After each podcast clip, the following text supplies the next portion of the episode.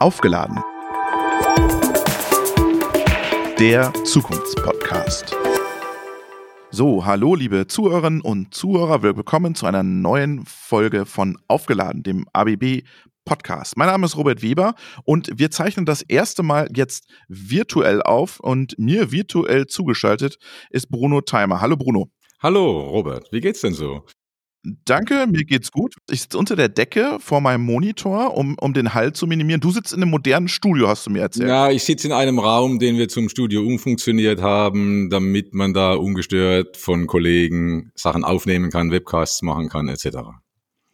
Wir sind in einer besonderen Situation. Wir haben große, hohe Corona-Zahlen, Fallzahlen. Darum können wir uns nicht gegenübersetzen. Aber ich glaube, das ist gerade ein ganz guter Punkt, um auf unser Thema zu kommen. Weil mit dieser ganzen Pandemie haben wir auch das Thema Green Restart ist ja immer wieder fokussiert. Und das ist ja genau dein Thema, Bruno. So ist es. Der Green Deal und alles, was damit zusammenhängt. CO2 runter, Energie optimiert nutzen.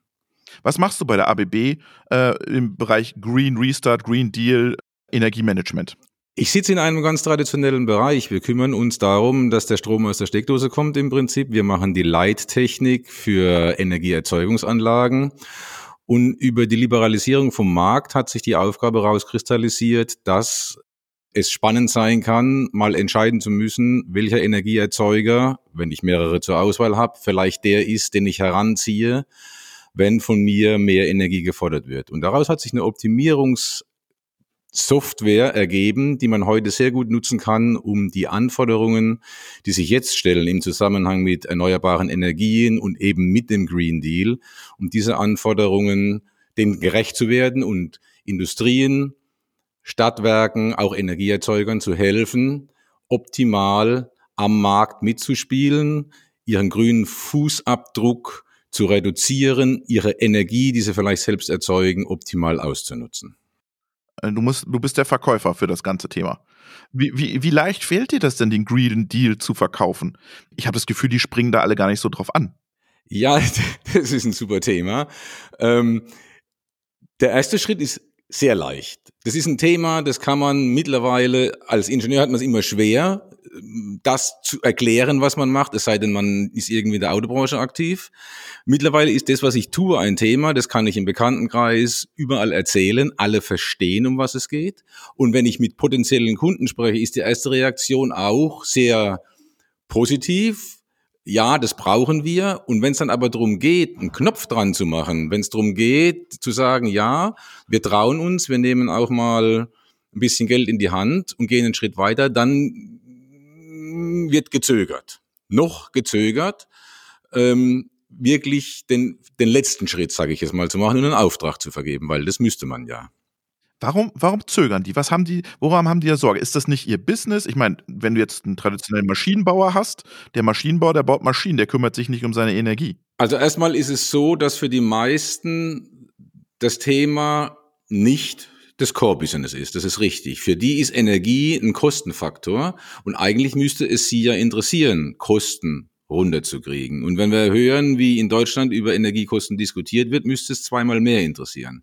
Ja. Ich glaube, ähm, das ist eine Kombination aus vielleicht fehlendem Bewusstsein, aber auf jeden Fall fehlendem Marktdruck, fehlendem Kostendruck, würde ich mal sagen. Aber das kommt ja. Also da müssen wir uns ja keine Illusion machen. Der Kostendruck und der Marktdruck durch äh, eine neue Generation von Konsumenten, der kommt ja. Ja, das kann ich, das, das möchte ich bestätigen, definitiv bestätigen. Wir erleben auch schon, dass Kunden in einem Pilotprojekt uns erzählen, dass sie von ihren Kunden gefragt werden, wie grün sie denn produzieren. Also wie ihr CO2-Fußabdruck in der Produktion ist. Wir hatten Diskussionen mit einer Firma, die Joghurts abfüllt Mhm. Die hatten die Idee, auf den Joghurtbecher aufzudrucken, wie viel CO2 die Produktion von diesem Joghurtbecher gerade gespart hat. Also es ist da, das Thema, aber es scheint noch nicht der, der, der, ja, der, der Druck, der Zug da zu sein, der es notwendig macht, es wirklich final umzusetzen. Das ist spannend, was du sagst mit, dein, mit deinem Joghurthersteller, weil ich war ja vor einigen vor Corona-Wochen oder vor Corona-Jahren war ich auf einer Konferenz, äh, da ging es um Lebensmittel-Retailer und da war die ganz eindeutige Aussage, wir kriegen ein massives Problem mit den Konsumenten der Generation, die jetzt nachkommt, wenn wir keine Nachhaltigkeitsstrategie fahren. Und das heißt nicht einfach nur Dächer begrünen, vom Supermarkt, sondern auch die Produkte Zurückverfolgbarkeit, was du gesagt hast, CO2-Fußabdruck draufdrucken. Und die spüren das ja als allererste. Also die Retailer können ja ganz genau in den Verkaufsstatistiken sehen, was geht und was geht nicht. Ja, das ist das eine. Und auch da, die gehen sogar noch einen Schritt weiter. Die gehen dann auch noch so weit, dass sie ihren Kunden nicht bloß, also nicht bloß darüber nachdenken, wie sie ihren Kunden sozusagen nachhaltig produzierte Produkte anbieten, sondern die wollen ihnen dann schon auf dem Parkplatz die Nachhaltigkeit anbieten. Also die wollen ihm zeigen, wenn du mit einem Elektroauto kommst, dann darfst du bei uns laden und den Strom, den wir generieren, den generieren wir selbst mit Photovoltaik auf dem Dach etc. All die Überlegungen gibt es, aber das sind ähm, Inseln, die man finden muss im Moment noch. Wir sehen, dass sich das verändert, wir spüren, dass der Druck zunimmt, aber es ist noch nicht an einem Punkt, dass man sagen könnte, jetzt läuft es. Aber das muss passieren, meiner Meinung nach. Jetzt lass uns mal kurz überlegen. Also lass uns mal beim Supermarktbeispiel bleiben. Ich glaube, das können die Leute am besten verstehen. Ich habe eine Photovoltaik oben auf dem Supermarkt drauf. Ich habe eine E-Ladestation äh, am Supermarkt. Ich habe aber auch eine Klimaanlage am Supermarkt, weil ich muss meine, meine Tiefkühlpizza mhm. äh, weiter kühlen. Ähm, ich habe Energie-LED-Lichter ich habe Lichtbereiche, die nur angehen, wenn Kunden da sind, keine Ahnung. Wer managt jetzt alle diese unterschiedlichen Einflüsse auf das System? Und ich habe nicht noch Photovoltaik, ich habe auch noch das klassische, ich habe auch noch den ganz klassischen Verbindung zum Netz, ja. weil äh, Photovoltaik und ich habe vielleicht noch einen Batteriespeicher an meinem Supermarkt dran. Machen wir es mal ganz komplex. Also jedes dieser genannten, jede dieser genannten Komponenten, Bewegungsmelder etc., die können das alles für sich. Optimal wird es aber erst dann, wenn einer auf dieses ganze Konglomerat aufpasst und sagt, guck mal, da draußen wird gerade geladen, die Kühlung ist gut, die Temperatur ist super, Licht ist auch in Ordnung, Klimaanlage für den Verkaufsraum passt alles, Batterie ist voll, Sonne scheint, Photovoltaik produziert, Wettervorhersage sagt, Wolkenband zieht auf, in 20 Minuten wird's regnen, fällt die Photovoltaikproduktion weg. Da muss ja einer entscheiden, was mache ich? Hole ich den Strom aus dem Netz? Nehme ich den Strom aus der Batterie, hole ich mir die Energie aus der Batterie, wo habe ich Möglichkeiten, Flexibilitäten, das System etwas optimaler hinzustellen, sodass ich das, was ich nachhaltig bei mir abgespeichert habe, vorrangig verbrauche. Und dann wird spannend und an dem Punkt, da setzt unsere Software an. Weil Optimax balanciert aus, bilanziert aus zwischen Verbrauch und den entsprechenden Flexibilitäten und Erzeugung und den entsprechenden Flexibilitäten. Das heißt, wir schauen, was ist der optimale Setup für die aktuelle Situation und wir können das sogar mit entsprechenden Wettervorhersagen und Verbrauchsdatenvorhersagen, die man sich statistisch ermitteln kann, können wir das sogar in die Zukunft prognostizieren und sozusagen in Realtime online überwachen und immer wieder mit dem System drauf reagieren, wenn sich eine Situation verändert. Kann ich die Software dann als Anwender auch brechen, dass ich sage, ich muss unbedingt, muss die Tiefkühlung jetzt weiterlaufen? Oder, oder äh, entscheidet am Ende immer der Supermarktinhaber, oder? Ähm, das System ist so gemacht, das System ist, das System kommt aus der Leittechnik, aus der Automatisierungstechnik und kann Kreise automatisch schließen. Aber selbst da, wo das System herkommt, nämlich aus der Kraftwerks, aus dem Kraftwerksumfeld, ist es so, dass der Mensch immer noch die höhere Priorität hat. Das heißt, wenn ich zulasse, dass das alles vollautomatisch läuft, habe ich immer und muss ich auch immer haben, die Möglichkeit, von Hand einzugreifen und von Hand zu korrigieren. Das Gute an dem System ist, wenn ein Handeingriff erfolgt ist, merkt das System das und reagiert in seiner Optimierungsstruktur drauf, indem es einfach den neuen optimalen Punkt berechnet und dann alle anderen Anlagenteile, die davon eventuell betroffen sind, entsprechend hinstellt jetzt hört sich das einfach an. Du ihr, ihr schickt mir einfach einen Download-Link und dann ziehe ich mir die Energiemanagement-Software runter. Das ist ein bisschen komplexer. Ja, natürlich. Äh, wie sieht das aus? Äh, kommt ihr dann vorbei und ihr richtet das ein? Wir legen zusammen die Prioritäten fest. Wie funktioniert das? Also wir sprechen normalerweise mit den Kunden erstmal, was haben sie für, was haben sie für ein Equipment? Wie sieht die Struktur aus? Wie sind die Sachen miteinander verbunden? Wir brauchen Kenndaten der einzelnen Assets, also der einzelnen Komponenten. Ähm, wir brauchen, wir brauchen Lastkurven, Lastdaten. Wir müssen mit dem Kunden auch drüber sprechen, wo sind No-Gos, wo sind die Limits. Wir haben dann, wir wissen, wir haben verstanden, was sind da für Komponenten da. Dann schauen wir, haben wir die Komponenten Batterietyp, Wechselrichter von der Photovoltaikanlage, bestimmten Typ Klimaanlage. Haben wir die schon mal abgebildet? Haben wir die schon modelliert?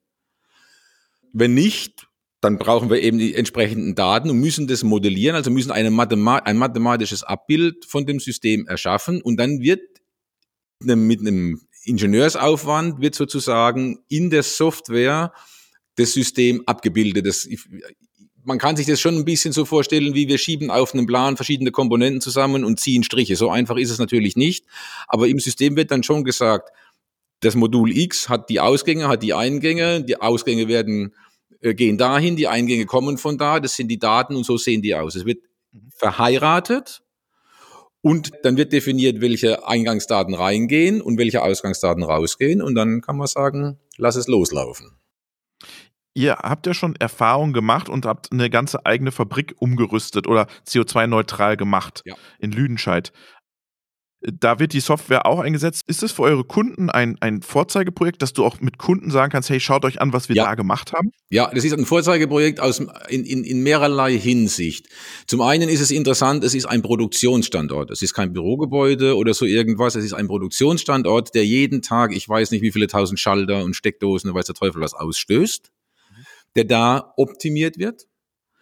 Zum anderen sagt uns der Mensch, der dort für die Anlage äh, verantwortlich ist, dass er es im Sommer, jetzt natürlich nicht, aber im Sommer schon immer wieder hinkriegt, aus eigener Kraft fast CO2-neutral zu fahren, was eine Superleistung ist. Und zum Dritten passiert an dem Standort was, was wir gar nicht gesehen haben im ersten Go dieser Nachhaltigkeitsaspekt, dieser Slogan Mission to Zero, der zieht junge Leute an, weil die stellen fest, da macht einer was aus einer Standardindustrie für die Nachhaltigkeit.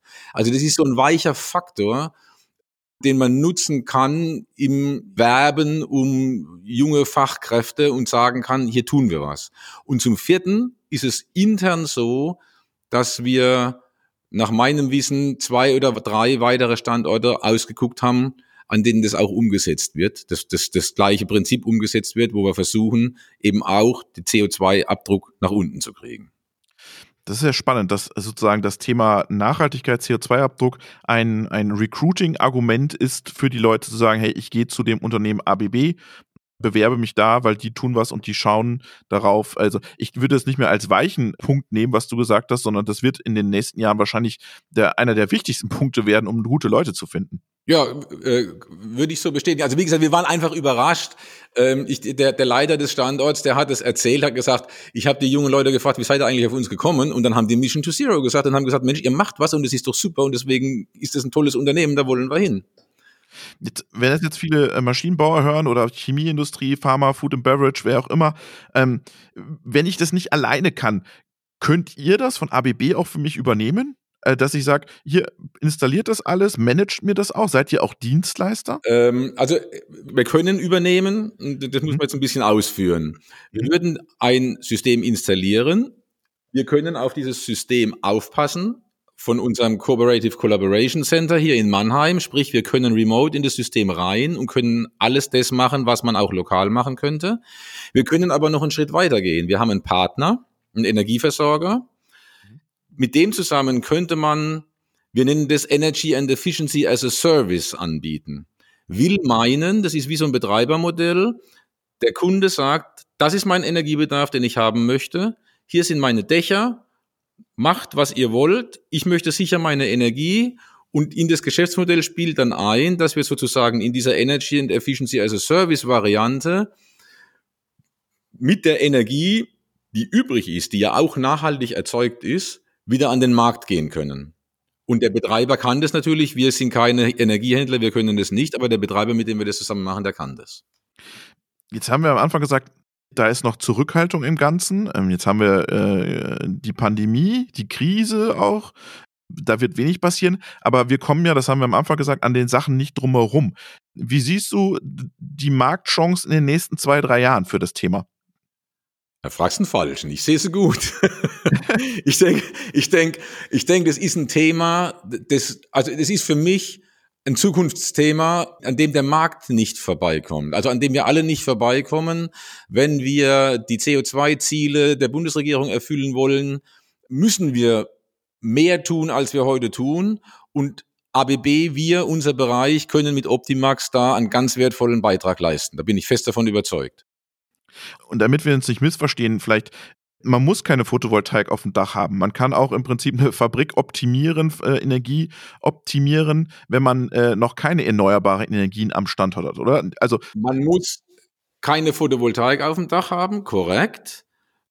Man muss aber Flexibilitäten haben. Also ich kann ja nur was optimieren, wenn ich Parameter verändern kann und sagen kann, mehr Energie jetzt verbrauchen, dafür später weniger verbrauchen zum Beispiel. Manchmal geht es einfach nur darum zu wissen, also wenn, wenn, wenn jetzt keiner Photovoltaik auf dem Dach hat, manchmal geht es einfach nur darum zu wissen, wie steht der Strompreis, wie ist mein Bezug, habe ich einen variablen Strompreis, kann ich gegen den spielen, kann ich meinen Großverbraucher eine halbe Stunde später einschalten, weil dann der Strompreis etwas tiefer ist. Also damit geht's schon mal los. Wir können aber noch mehr. Wir können in bestimmten Industriezweigen auch eintauchen in die Prozesse. Wir haben ja bei der ABB ein breites Portfolio. Wir bearbeiten Chemical, Refinery, wir sind in der Papierindustrie unterwegs, etc., etc. Und wir haben Leute, die sind durchaus in der Lage, sich auch mal so einen Prozess anzuschauen und nicht nur von der energietechnischen Seite zu gucken, sondern auch von der Prozessseite zu gucken, ob da Potenziale sind. Und wenn man das dann zusammenfährt, dann braucht es wahrlich keine Photovoltaik und keine Batterie. Jetzt baut ihr in, in Mannheim ein, ein ganz neues äh, Gebäude, wird da geplant. Ja. Da spielt Optimax ja dann bestimmt auch eine ganz wichtige Rolle in der Gebäudetechnik.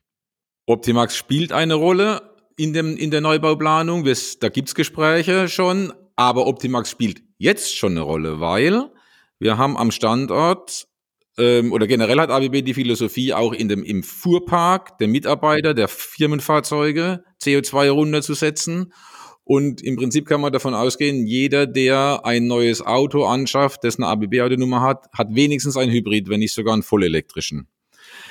Da haben wir am Standort Ladesäulen stehen und schon da greift Optimax mit ein, überwacht es, macht Lademanagement, schaut, ist genügend Energie da, um alle Fahrzeuge gleichzeitig zu laden, steuert die Gleichzeitigkeitsfaktoren sozusagen und passt auf das System auf und macht auch das Reporting. Mhm. Ähm, oder das Monitoring. Reporting ist vielleicht mhm. falsch, das Monitoring dafür. Sodass wir sehen, was in diesem Ladeumfeld passiert. Also wir sind jetzt schon sozusagen am Standort mit Optimax aktiv. Bruno, jetzt haben wir ganz viel über Privatanwender oder privatwirtschaftliche Unternehmen gesprochen. Ein ganz großer Treiber ist aber auch das ganze Thema öffentliche Auftraggeber, kommunale Unternehmen, Stichwort Smart City. Ähm, meine Stadt, wo ich lebe, die kaufen immer noch Dieselbusse. Das funktioniert ja nicht mit dem CO2-Abdruck am Ende. Könnt ihr denen auch helfen?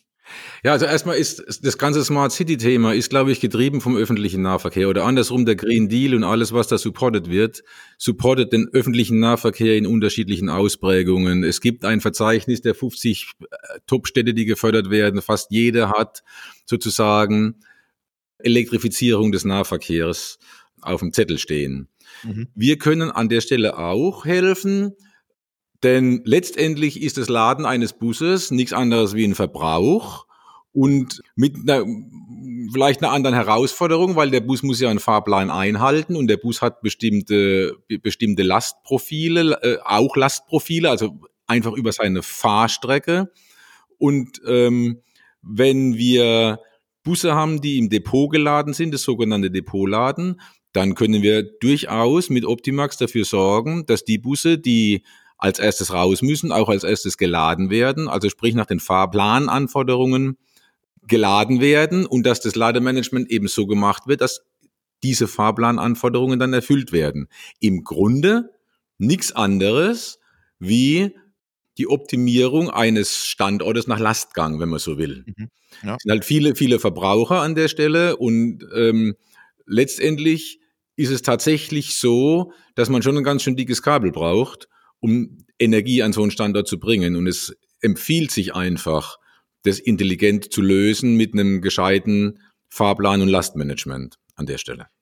Also das Thema Software und Energie hat, glaube ich, ein ganz großes, äh, ganz große Zukunft vor sich. Also da im Prinzip das digital abzufedern, um sozusagen da auch Lastmanagement zu betreiben. Ja. Und, und es geht quasi so, wie eben auch das Bild aufgezeigt wurde. Es ist nicht nur die Industrie, die davon betroffen ist, es ist letztendlich auch der, der Einzelverbraucher, der das irgendwo merkt, wenn er mit seinem Elektroauto hinfährt, wo, wohin fährt und laden möchte. Also die, wenn die Stadt smart wird, smart in Bezug auf Energie, dann ist es ja zum einen der, der, der Nahverkehr, der umgestellt wird, dann muss die Stadt ja Lademöglichkeiten zur Verfügung stellen. Ähm, eine Stadt kann drüber nachdenken, wie, es die, wie die Straßenbeleuchtungen ausgeführt werden. Bei mir in meinem kleinen Städtchen, in dem ich wohne, da wurden jetzt die letzten Straßenlaternen, die da eingebaut wurden an den Straßenzügen, die wurden alle mit LED ausgerüstet, damit eben einfach auch da der Energieverbrauch unten ist. Also Energie ist überall ein ganz, ganz breites Thema. Und man kann über den Green Deal denken, was man will. Ich glaube, der fördert das schon, dass da mehr passiert. Und das ist ja auch wichtig. Jetzt habe ich noch eine ketzerische Frage, die ich dir stellen will. Jetzt seid ihr ja nicht die Einzigen, die so eine Software anbieten. Angenommen, ich habe jetzt die Stadtwerke und die laufen mit Optimax und jetzt habe ich aber als Mittelständler eine andere Anwendung drin von einem anderen Unternehmen. Das muss ja am Ende auch korrespondieren, diese beiden. Wird das kommen, dass es da Schnittstellen gibt, dass das funktioniert? Äh, das muss funktionieren, weil es ist heute ja schon so, dass es unterschiedliche Softwareanbieter gibt und wir haben Situationen in einem Wohngebiet oder in einem Quartier nennt, nennt sich das, in so einem Quartiersgebiet, da gibt es schon andere Software und unsere Schnittstellen-Software ist schon in der Lage, mit den anderen zu sprechen. Mhm. Wenn sich da eine Abschottung ergibt, glaube ich, haben wir ein Problem. Wenn die unterschiedlichen Software nicht über eine Standardschnittstelle miteinander reden können, wenn es dann nicht ein Standardprotokoll gibt, dass die miteinander reden können, haben wir ein Problem, weil dann wird man Hersteller völlig herstellerabhängig und ich kann mir nicht vorstellen, dass der Markt das haben will. Siehst du eine Gefahr, dass so, so Abschottungstendenzen entstehen? Klar hat jeder Angst, zu viel preiszugeben, aber das ist bei jedem Kommunikationsstandard, der bislang eingeführt wurde, immer so gewesen und am Ende gibt es den kleinsten gemeinsamen Nenner, mit dem alle leben können und dann geht's. Also ich habe erlebt, wie Feldbus eingeführt wurde, wie Profibus eingeführt wurde, Riesendiskussionen, da gehen alle kaputt und, äh, und trotzdem am Ende des Tages hat es funktioniert. Genau, ich, ich habe ich, mich, mich hat so interessiert, weil du ja gesagt hast, dann wir, wir müssen über Regionalität sprechen und dass, dass dann die Stadtwerke A das machen und die Bs machen das und die Cs und gar nicht mehr miteinander sprechen können wollen. Die Frage ist, müssen sie? Also wenn jeder, jeder für sich eine Insel ist, müssen sie alle nur mit dem großen äh, äh Backbone sprechen können und der wird dann schon dafür sorgen, dass sie mit ihm sprechen können. Alles klar, Bruno, vielen Dank. Keine Ursache.